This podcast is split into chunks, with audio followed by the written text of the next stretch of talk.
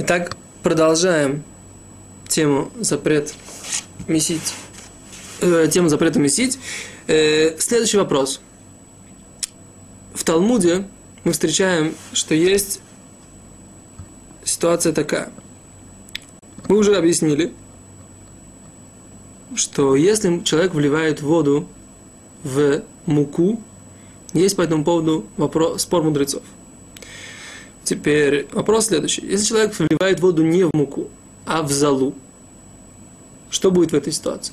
Спросите вы, а в чем принципиальная разница между мукой и золой? Мы поясним. Разница следующая. Мука, после того, как в нее вливают воду, и после того, как ее замешивают, становится единым целым с водой.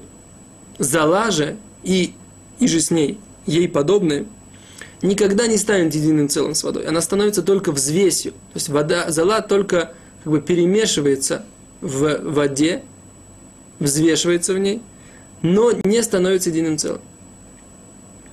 В такой ситуации даже, даже малое количество, даже если мы возьмем малое количество воды, все то, то так же, да, то есть как бы вода не соединяет вот эти вот частички сгоревшие э, в зале, она не соединяет их, поскольку в них нет этого клейкого вещества, которое потом можно, которое как бы позволяет это, которое вода активизирует и позволяет их склеить. Или возможно, что силы вязкости воды не хватает.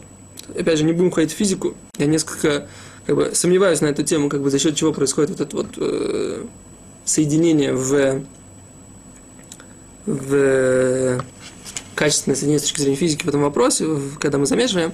Но с точки зрения Алохи, как бы это не принципиально. То есть, еще раз, Аллаха утверждает, что есть вещи, которые не э, которые, которые могут зайти только до состояния взвеси, не могут дойти до состояния замеса.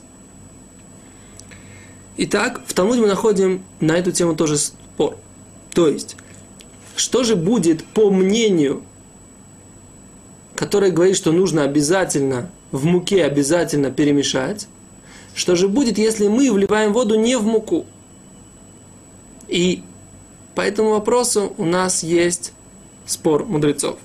И опять же есть спор на Алоху. То есть, какой спор? В чем как бы два мнения? Первое мнение говорит так. Поскольку невозможно, вливая воду в залу, дойти до состояния э, замеса, а только до состояния взвеси, то человек, который вливает воду в залу, он будет нарушать закон Торы, уже вливая воду в залу. Почему мы говорим, что когда человек вливает воду в муку, он обязан только тогда, когда он помешает?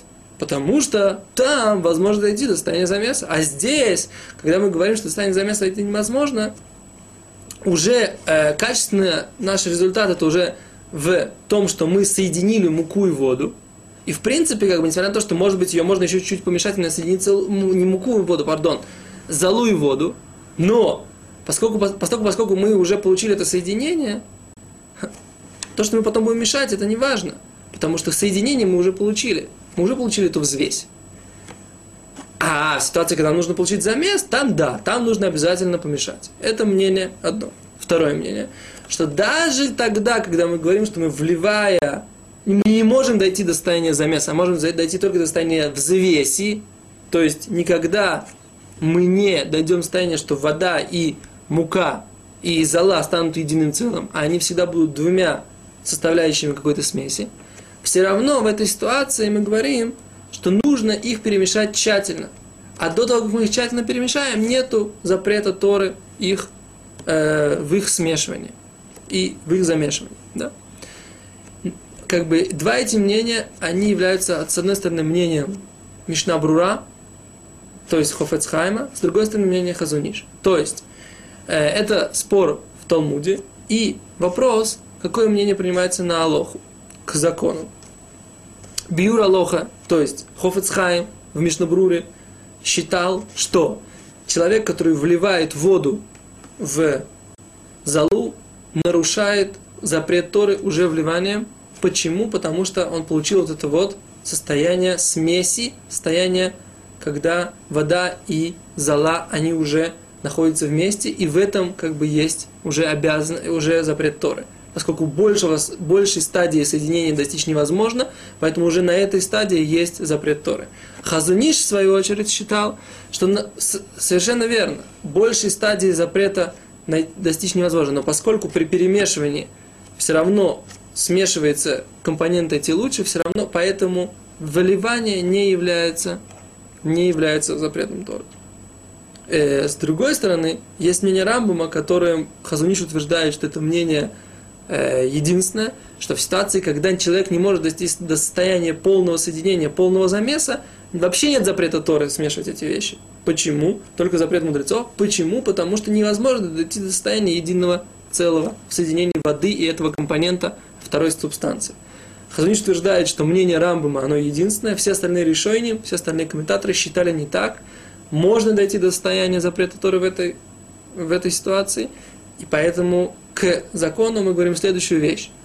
С одной стороны есть мнение Мишнабрура, с другой стороны есть мнение Хазуниш, что человек, который вливает в залу и, и же подобные ей субстанции воду, Мишнабрур считает, нарушает запрет Торы, Хазуниш говорит, не нарушает запрет Торы до того момента, пока не перемешает эти две компоненты. Спасибо, до свидания.